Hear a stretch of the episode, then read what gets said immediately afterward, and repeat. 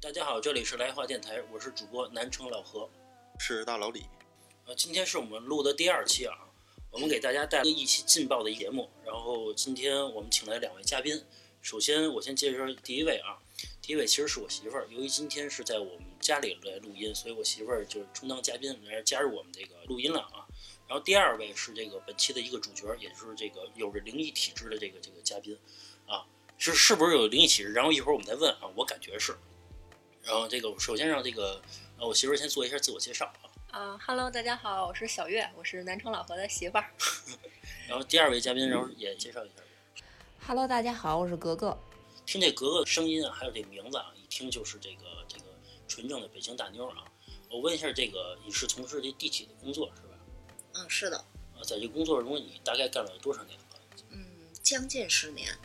十年了，还是这个时间很长啊。因为我平时也上班也在坐地铁了。其实我对于地铁其实一直有一个疑问，就是你们每天几点上班？因为我，你像我有我有我有的时候坐这个第一班这个早班车嘛，是六点左右嘛。然后我想，那你们得几点才能到啊？之前是不是还得打扫一些卫生啊之类，所有的一切全是得得准备工作嘛？嗯，大概差不多是你下班的时间，也就是我上夜班的时间。呃，就比如说我今天是下午五点上班，然后我要到第二天的九点，这是一整个夜班。啊，那也就是夜里边你们还在工作是吧？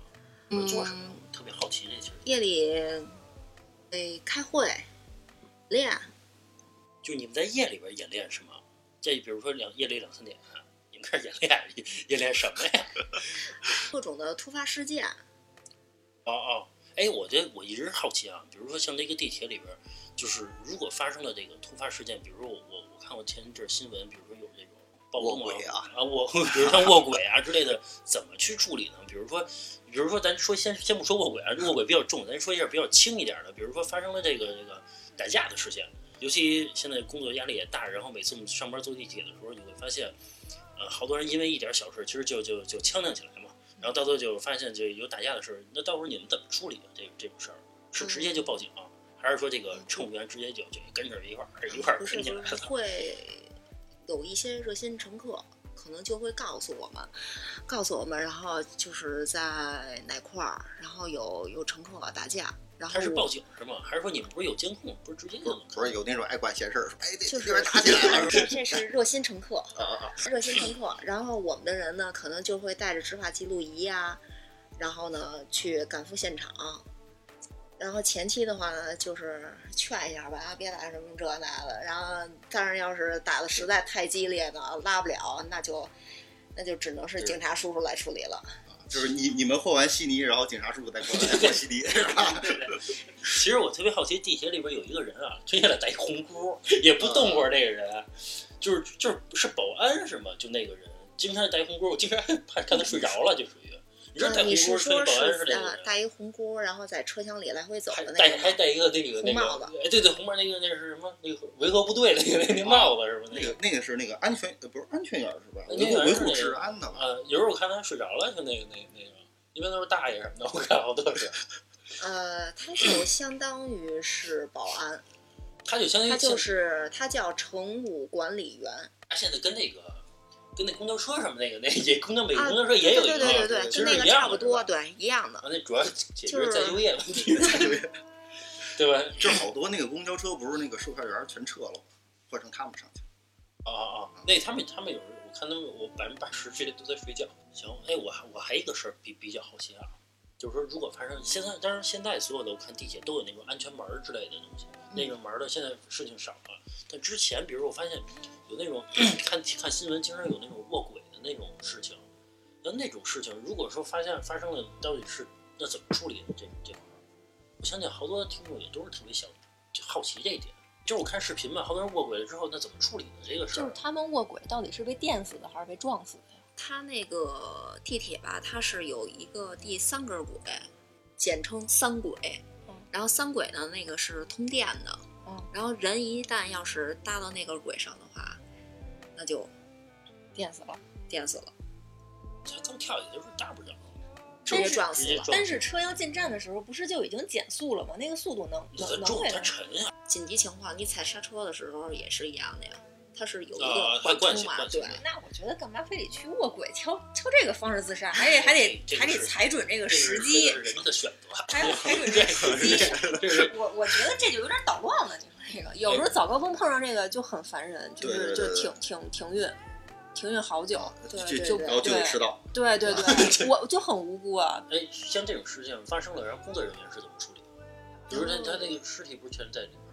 是警察来收还是你们来收啊？是由我们的工作人员来收，哇，然后是请花钱请一保呃洁那个 医护人员只是上那儿鉴定一下，哦，OK，哦这个人 OK 是撞死的，不是电死的。不是是已经死亡了，然后是由我们的人去，他如果说是抬着，他如果说是压成两半儿的，还好捡一点儿。如果说真正你想想，压碎了如果不是不是压碎，就是车来的时候正好他跳起来了，给他撞碎了，因为他速度太快了嘛，还是那么沉的东西，那这个怎么处理啊？就一点一点剪啊。应该也不会吧，没有那么大劲儿。你你什么皮肉都是连着的，可能里边碎了，但是外边还是连着的。有有那种有就是对身首异处，身首异处这个还碎的比较完整嘛，就啊，是脑袋你是说这跟身的。个这个肉沫儿是吧？那不是不是肉沫也不是，我的意思，比如说你真的在肚子上撞一口子，什么肠子、肚子的滴滴答答流流一堆，流的那个车那个轨道上都是，那你这怎么办？就一个根捡吗？这这这这个我没有遇到过。啊，那你 还比较幸运，因为我之前有一朋友说是这个地铁司机，他说他就得去捡去，但是他也没法，他没遇到过啊。我问到过他这问题，他说他得去捡去，我天。哎，像这个这种情况，这地铁司机扣钱吗？因为我之前有一同学，他爸是开火车的，然后有一人卧轨撞火车了，那火车没有办法，火车真挺不住，一车人呢就撞死了，然后罚了他爸五百块钱，罚钱，罚钱罚钱。这个，属于倒就霉，不是这个属于倒霉费呗？对你没你没有办法，那地铁罚钱吗？种是属于突发事件，那突发件我觉得我要是司机的话，我也很无辜啊。我还回去还得做噩梦呢，吓我一跳呢是吧对啊，我还得进行心理疏导呢。我就直接辞职了，要不我，我就不干了。你说你让我怎么捡去？这些东西啊，有那种，你直接就是直接直接辞了是吗？对，然后还有就是实习期间，然后我的一个同学的姐姐，然后也是一个老线路的一个工作人员，那女孩儿就胆儿大，就真的是什么胳膊呀、腿呀，然后都分家了，拿着那个存尸袋儿就往里边装。她那个女胆儿，对，一个女女孩儿对，这个不分男女，只要是工作人员，你当时在场的话，你就得攀上了就是就都得去是吧？都得去是吧？不是说就是就是就是谁就是谁，所有人在那看着去。刚好那天你上班啊，啊，对，谁赶上了呢，谁就来不是了。好多人呢？不是全站一起帮着你是吧？就是所有哎，人在那还有个手指头 就就指着一个人在跳下捡去，然后所有人在上面看着，哎，这这这啊啊这这感觉。找一胆儿大的下去捡去是吧？言归正传啊，今天咱们这期是一个灵异节目，然后我想一下问一下，就是你在这个地铁期间碰上过一些灵异的事儿是吧？就是因为因为它里边儿它一个洞是它地铁洞里其实挺挺挺深深的挺深的，其实给人感觉其实有一点神秘感觉，然后也加上这个大家是平时的出行也都用这个地铁，里边儿传说也挺多的啊。然后今天你准备了三个故事吧，是你亲身经历的是吗？嗯，这三个故事不是我亲身经历的，然后有一个故事是我亲身经历的。先从这个最最不狠的先说，然后一点一点狠的说。哎，你先说这个，说一哎，对了，我大家都传说啊，就最后一班车就是运那个什么的啊，这这事儿是真的吗？是死人。死人啊，或者因为地下挖的很深，会会有很多那个，对对对对对，就是所有的那个，比如当时，比如比如说十一点都停运了之后，然后总是有一个空的车，然后绕着这北京再转一圈儿，有这样的事情吗？嗯，要是官方的解释啊嗯，它就不是这样的。为什么说最后有一趟车它是压道车，然后检测轨道的？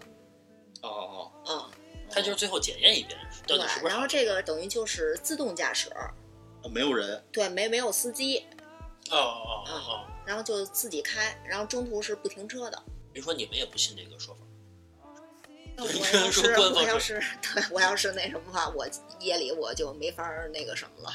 啊，因为我听所有的那些就是关于灵地铁传说的，都说这个最后一班车是特别灵异的事儿嘛，所以我就因为也加上就是地铁平时人都是天天在坐嘛，所以说可能那个人多嘴杂嘛，所以说对地铁的这个事情可能想的就多，所以传说的也比较多。我是听我的一个也算是老前辈吧，嗯然后他给我讲过一个故事，嗯，也是就是最后这个末班车的事儿。那给这故事起一名字，咱们就叫末班地铁，午夜末班车，车车车车车车车。行，那那请格格讲一下咱们第一个故事。然后那个那会儿啊，是那个地铁线路刚刚开通的时候，然后周边呢都是比较荒的。它是这个地铁从南往北开，然后还有一个是从北往南开。然后的那个末班车呢，就是已经都开过去了，就没有末班车了。这个时候呢，就是有一个老太太，急急匆匆的呢，然后就要进站。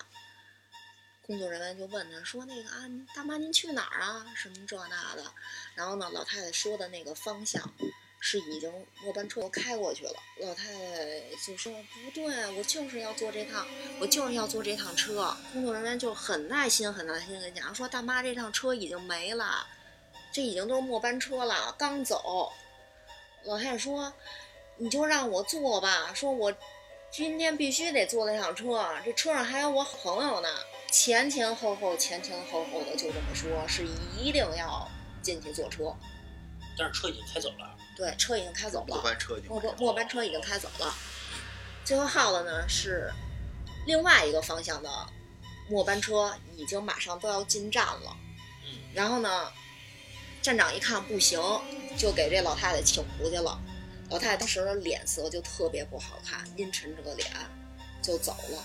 走了完了之后呢，那个是一个地上站，地上站，然后有一个大玻璃，周边当时都是比较荒的嘛。老太太就坐在一个那个石头凳儿上，就一直抬着头往上看，看那个车。那这帮人怎么知道的？是因为有玻璃嘛，它反光能看见。然后啊当最后一趟就是我所谓的压道车过来的时候，马上就要进站了，然后老太太就似笑非笑，呵呵呵的乐。然后这个时候再一看，人没有就一股烟儿就往上升，就升上去了，就奔着那趟车就走了。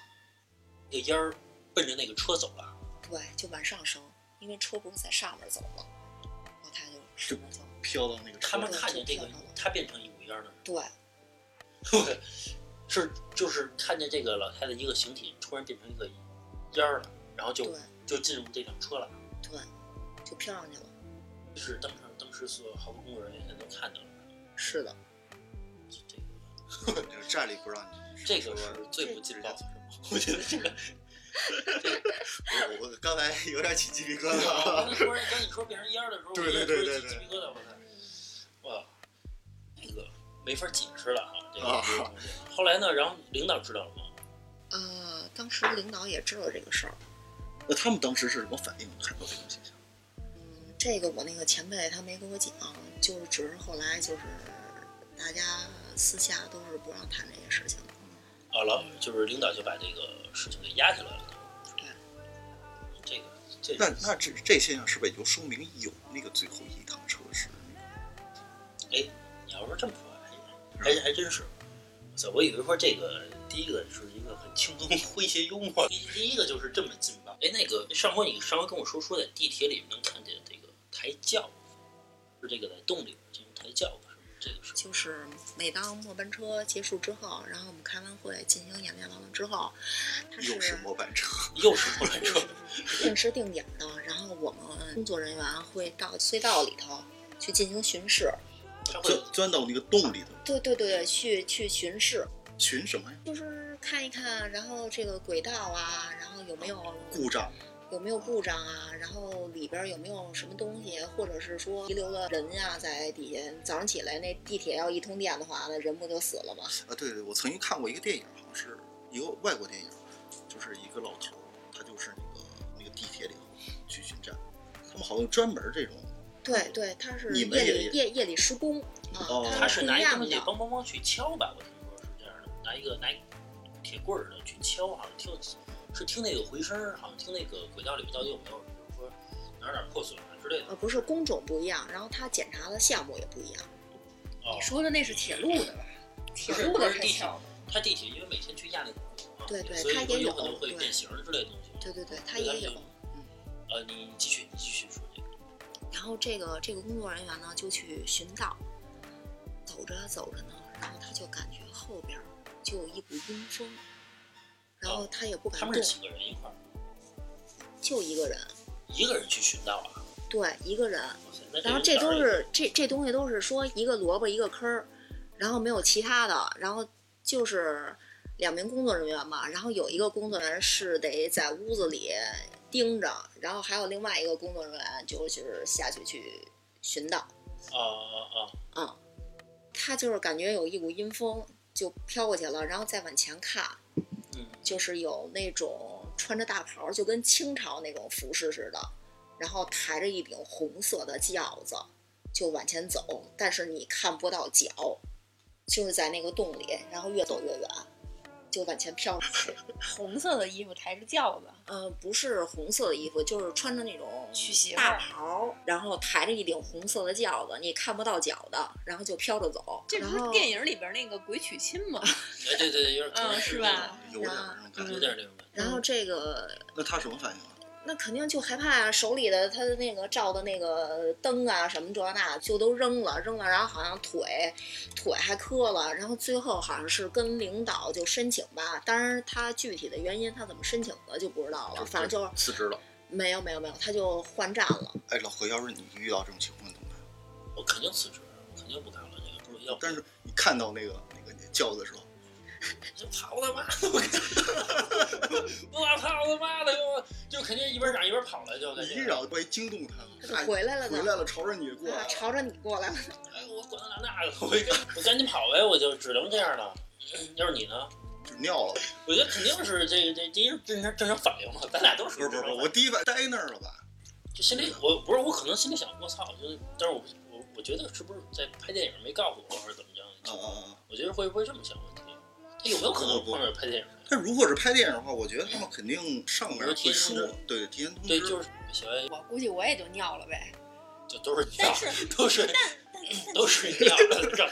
但其实我之前也听过好多灵异节目，我发现其实很多人在碰到这种事儿的时候，他第一个想的是就是用科学的这种方式去解解去去解释的。比如说，就像你说的，可能是在拍电影，嗯，要不然比如说可能可能在地下出现海市蜃楼，这不可能啊。但是我觉得可能会用科学的这个这个这个我觉得那去解释。我觉得你说用科学的去解释，那都是事情发生之后他没有办法了，所以他只能就往这块儿去想，让他心里过不去了。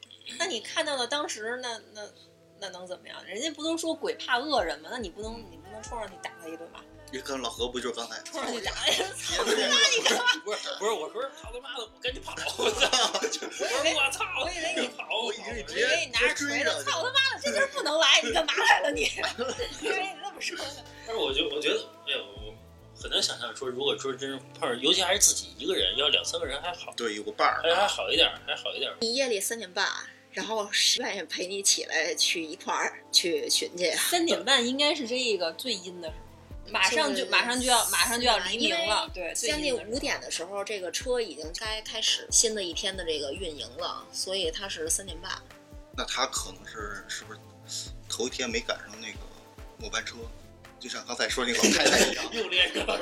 对，不是我，我觉得这个，反正这个这个事儿，如果发生我，也要发生在任何身上都想象不到。这个员工换站之后，就是有很长的一段时间，然后他寻道的时候，他都会放着大悲咒 壮胆那儿。那其实更恐怖，我觉得。你像你像在那洞里边还是回声，放着大悲咒，可不是吗？就这种声音，你不是更更害怕吗？我觉得。哎，我听说有一个人啊，说是这个之前碰上过事儿，后来然后每次他也是类似于巡逻似的这个这个工作，但是他具体的我就不说了啊。后来他他遇到过类似于这种事儿，后来他身上什么这个什么圣经，什么这个任何这个符，他身上带着各种各样的，然后能带七八种，然后就为了就防身。哎，你们身上平时遇到过什么事儿？真是亲身经历过这个事儿？我我我我我接着，我有一个啊，我有一个 你。要没碰上过可以不说，就是不用编。真有真有真有真有，这是在应该是一五一六年的时候，当时呢我住在一个四合院里头，然后当时呢就是也呃也算是一个老房子吧，老四合院。那天呢刚好下着雨，我平时呢就是习惯了晚睡嘛，这，当时应该是两三点钟吧，我刚要准备睡觉，就感觉像是有一个老太太摔倒了，哎呦，哎呦，就这样一直哎呦哎呦。当时我我没多想，我现在是不是别的事儿？后来又那个声音就一遍一遍的进来。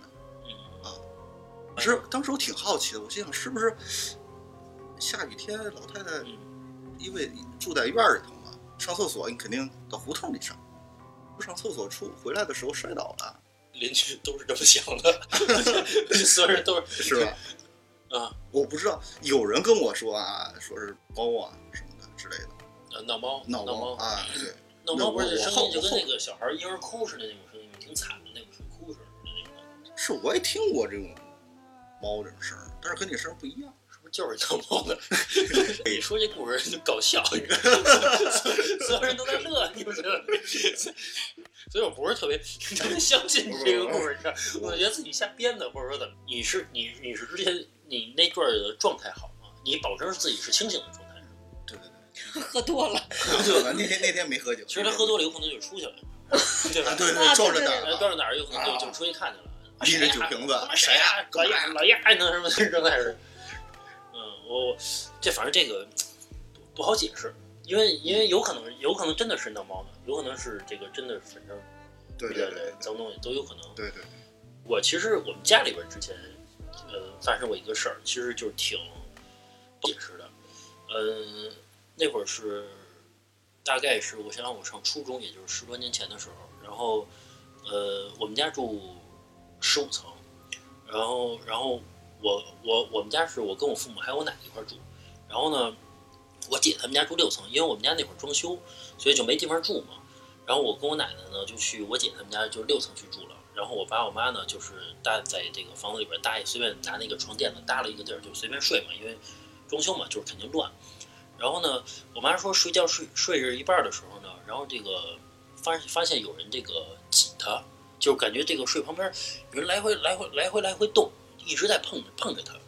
碰的时候呢，然后我妈就突然，然后那个老头就突然特别清晰的脸，就是在我妈那个就梦里边了。我妈一下惊醒了，就一下就嚷出来了，就叫唤，就一下就是就跟做噩梦似的，突然做噩梦的那种感觉似的，突然叫坐起来了。坐起那一刹那的时候，呃，因为就是装修嘛，装修就是过去的家里装修那种门呀，这个这个包括门框啊，肯定都是那个用木头来包着的嘛，包用木头包着，也就是有很多那种呃薄的那种那种木头似的那种东西，它有很多很多木头，然后组成了一个一个组成一个就跟木头块儿似的一个东西，然后去放在那个斜靠在墙上了，斜靠在墙上。然后当我妈坐起那一刹那的时候，所有的斜靠在墙上那些木头呢，然后反向倒倒倒下去了。你懂我意思吗？就是说，按正常情况下，有可能斜靠在斜靠在墙上之后，它有可能比如说没撑住，它滑它滑下去了，这有可能的。但是如果它它反向倒倒过去了，其实这个不太好解释这种情况。我妈一下惊醒了，然后我爸就问我妈这个为什么，就怎么了？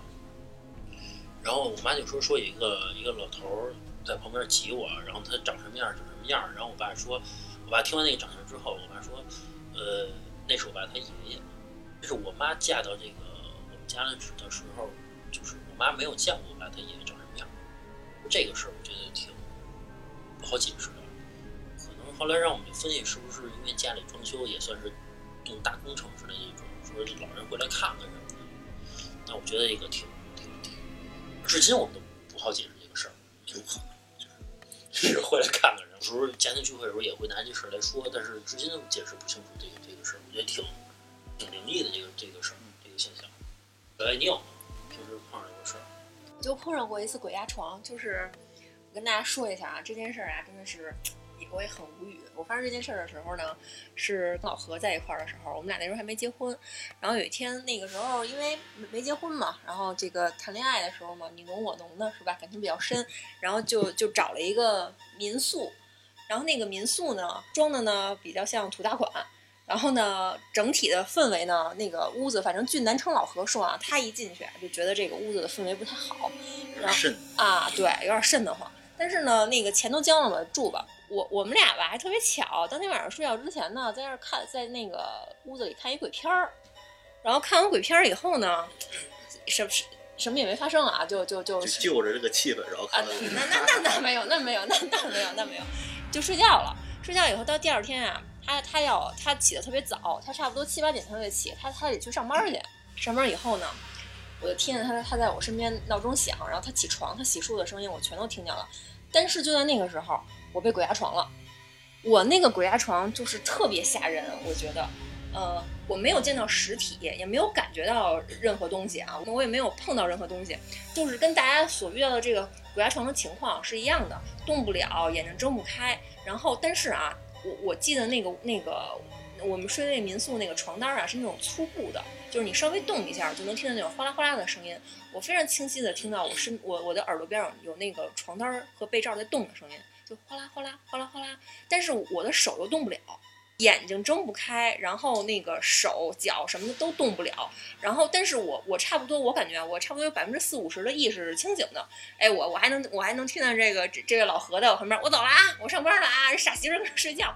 我就我就觉得，哎呦，真是就当着他的面儿，我觉得那个鬼也很嚣张。如果他真的是的话，当着他的面儿得压我。那会儿我没走，你没有走，你没有我以为我走的哥们儿你想，你想，你走的时候差不多是八点多嘛？我我我一般就是觉得挺新鲜的嘛。第一第一天就是在这个咱俩一块儿一块儿出去住，然后你第二天上班，哎，我还能多睡会儿。咱俩这种性格肯定得起来逗两句啊。你先走吧，啊，我再睡会儿，是吧？但是那个时候我都没有起来，我就我因为我起不来。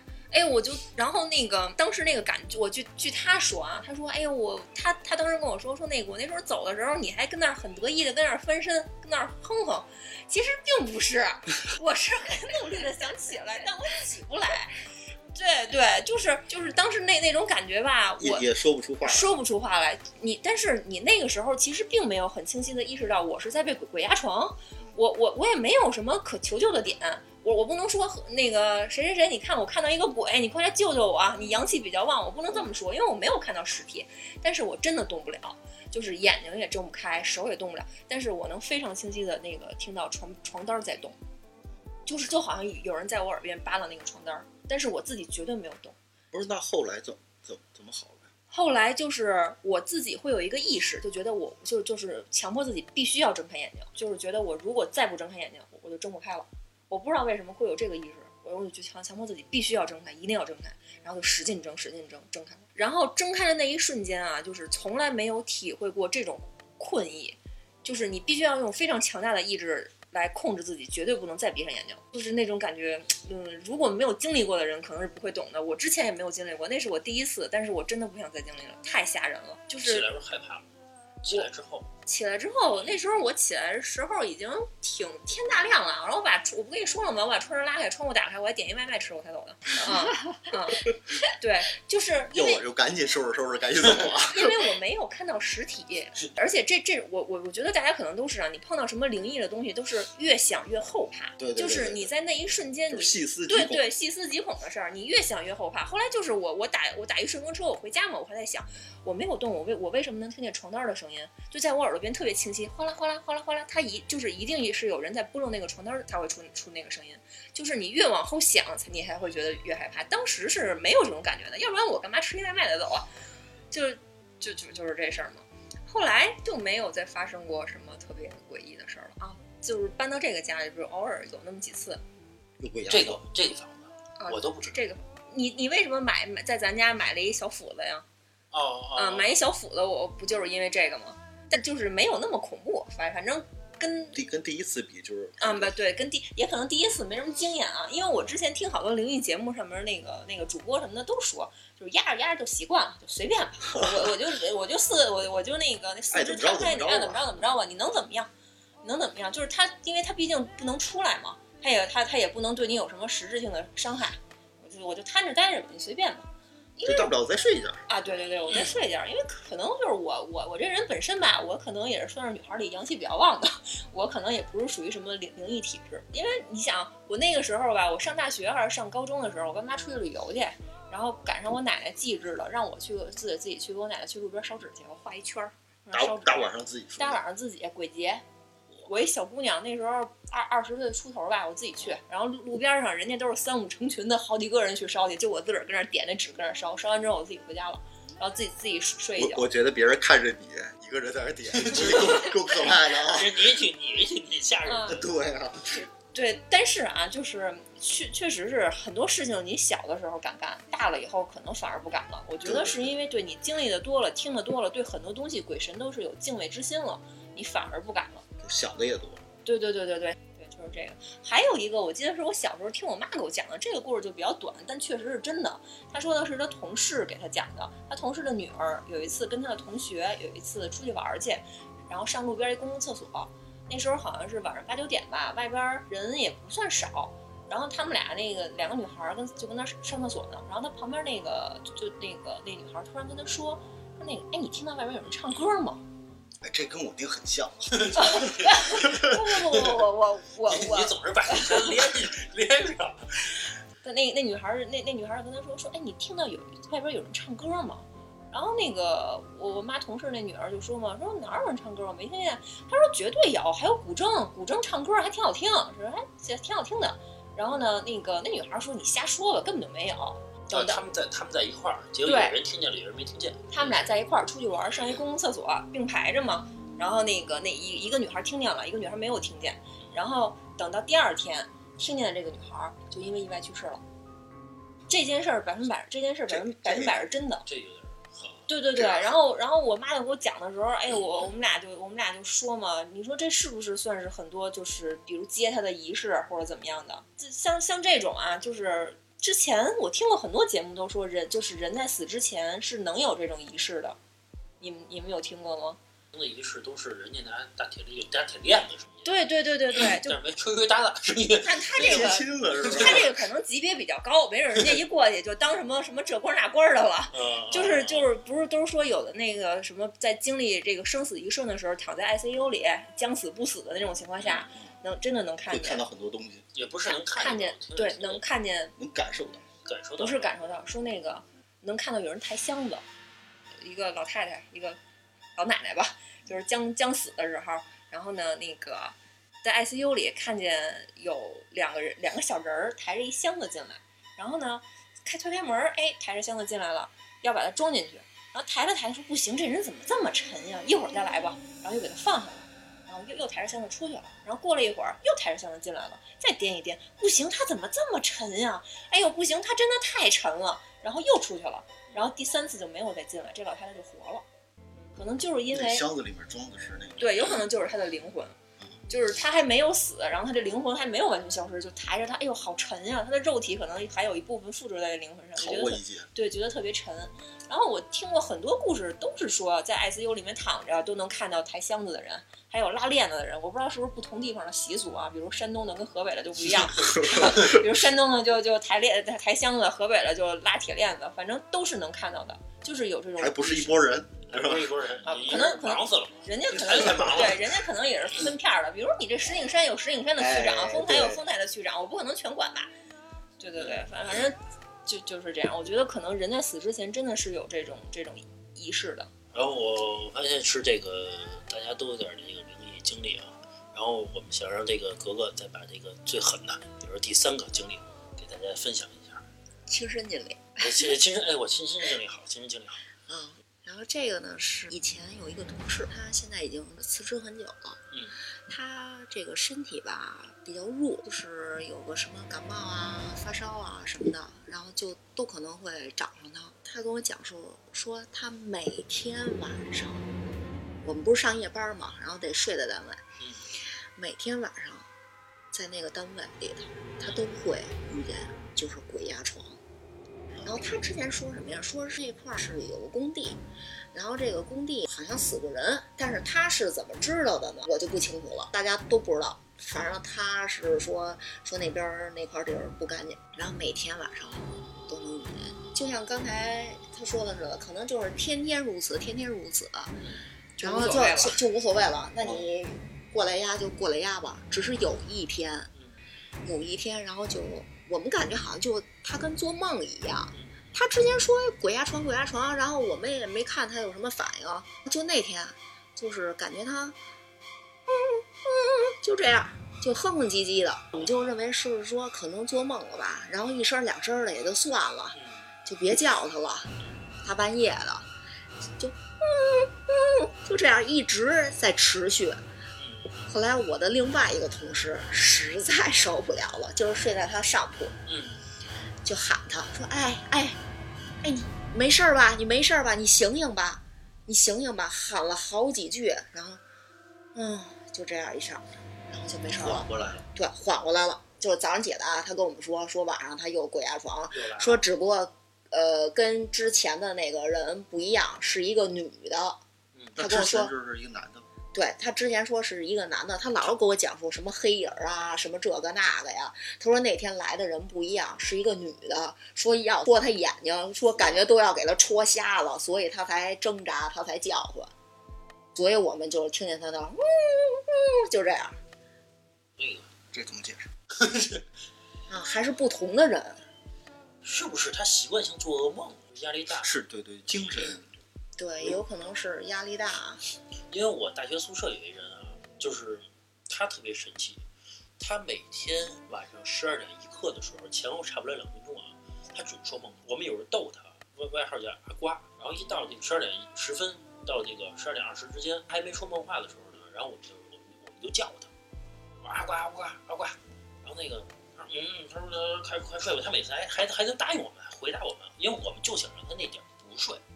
就是，但是他这人睡觉的还特别准时，就是十一点半准时睡觉。结果有一次我们真的给他逗醒了，就到了十二点一刻左右呢，给他逗醒了。逗醒之后呢，然后他他也就是错过了呃那个说梦话的时间了。他大概我们跟然后跟他聊天儿，诚心跟他聊天儿啊，就不让他睡，然后聊到十二点半左右的时候睡觉。然后他睡觉的时候呢，他突然醒了，起来了。起来之后，他去水房，他洗了把脸，还冲了一下脚，就是我们就跟着他，因为他这个是起床的时候。然后我们都问他呀，我说你干嘛去呀？也不也不回答我们。然后每，然后他就去那个水房洗洗脸，然后那个洗脚之后回来接着睡。梦游，梦游梦游，可能是梦游，但是梦游的期间，因为我们那你像大学过去十多年前那水房全是凉水啊，对对对，激不醒，而且他的状态给我感觉好像有点半眯着眼的时候就就走路，因为我们也你不确定他到底是闭着眼还是睁着眼。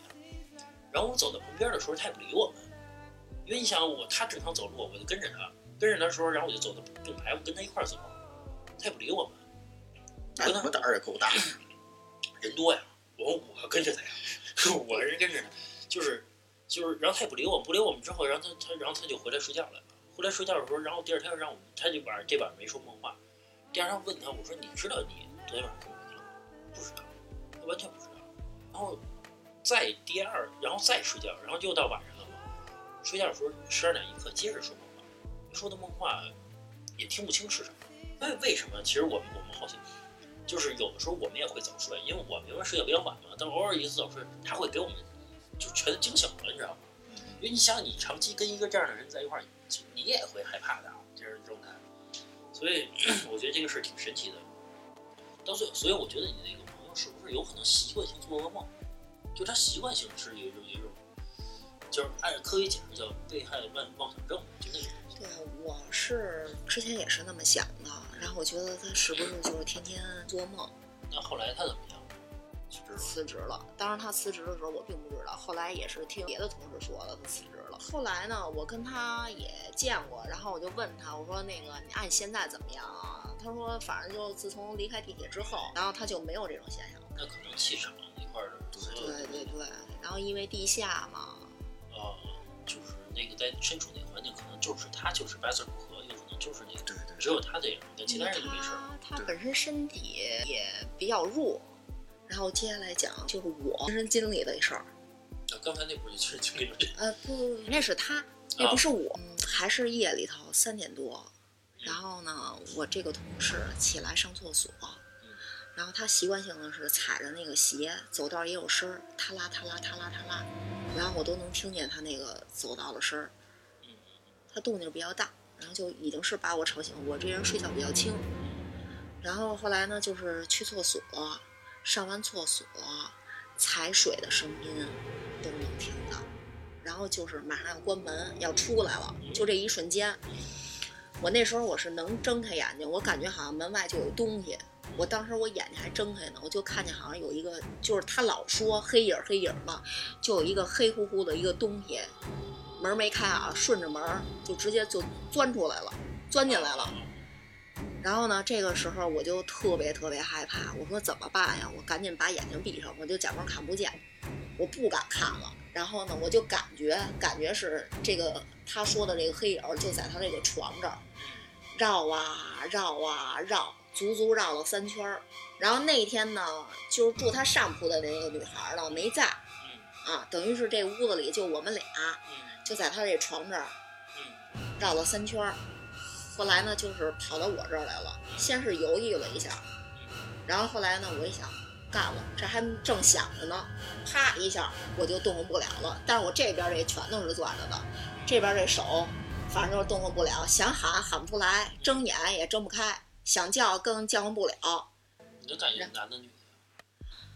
我感觉好像是男的，但是我看不清五官，也看不清具体是什么样的人。他就是一个黑影对，啊。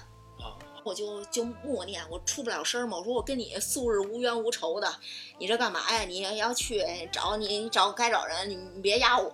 你压他去，你那 是他的，对，是他的，对对你找我干嘛呀？啊然后就是各种说没用，然后我就念念什么往生咒啊，然后我就说啊，你你往生你你别那个什么，念念三皈依呀、然后就各种念都不好使。最后我就念什么呀？地藏王菩萨，他是专门管地下的，你对佛这块很了解，经文什么的。算不上特别了解吧。但你之前肯定，只是我当时就是听大悲咒的时候，嗯，可能就是有些人啊，他听着觉得哎瘆得慌害怕，但是我听完了之后，我会就是有一种亢奋的感觉，啊啊啊那那你念完之后呢？然后我就念地藏王菩萨，我就这么念，心心里默念，也不知道后是念了多少声儿，最后就是从我嘴里已经出声儿了，就这两声儿，菩萨最后那两声儿是出了声儿了。然后呢，我就感觉啊，我能动了，这东西肯定是也不在了。然后早上起来的时候，我就看我的脸色特别不好，是不是有一种就是感觉那个黑影要找那个同事，没找着对，然后没找着，感觉好像他今儿就必须得压一哦，人，当时你那个同事没有在那个床上他是去厕所了，啊，等于说那房间当时只有你一个人。对，只有我一个人，转转转转转，砰，就跑到我那儿了。你看刚才我把空调关上，觉得这个有点冷的感觉。因为我们现在录音的时候，其实已经是这个鸡皮疙瘩是吧？算是初夏了，反正有晚上有点热了的时候，但是我突然把这个空调关上，觉得有点冷，然后感觉这个后背一凉，呃，感觉这个事情，因为我之前听过这个灵异节目，但是感觉没有这么真实，对对对，没有这么真实。那今天咱就到这儿得了。太仓促了，太仓促了。我觉得，我觉得，我觉得，我觉得，对于这个鬼神来说，我觉得还是这个有着敬畏之心嘛。我觉得还是本着一句话嘛，叫呃“不做亏心事，不怕鬼鬼鬼敲门”嘛，对吧？这嘴都不利索了，看来是真怕了啊！呃，我觉得下回我觉得有机会能把你那个朋友请过来，我觉得聊一下，我觉得是这个，因为他你不是说他这个被缠了很多年了嘛？对吧？对我觉得他是这个，我觉得把他请过来吧，我觉得咱们再再聊一期，而且咱们可以把这个节目作为一个这个专题一个一个一个系一个系列嘛，然后让格格成为咱们这个常驻嘉宾，因为他亲身经历过嘛，也加上他自身不也信佛之类的嘛，也是这个平时接触这种事情相对来说多一些，然后可以把他这个作为一个鉴鉴定师，别回头一别回头万一万一咱们请哪个哪个将军来之后，然后发现发现这个这故事是编的，然后他能鉴定，这 这个这这个这个也挺好的，我觉得我觉得我觉得晚上睡不着觉了，我觉得今天咱们先到这儿，然后咱们下期然后再聊这个关于鬼的这个故事。行行，大家都缓缓行，这个节目就就到这儿，好吧？好！祝大家做一个好梦，做个好梦，拜拜拜拜。拜拜拜。拜。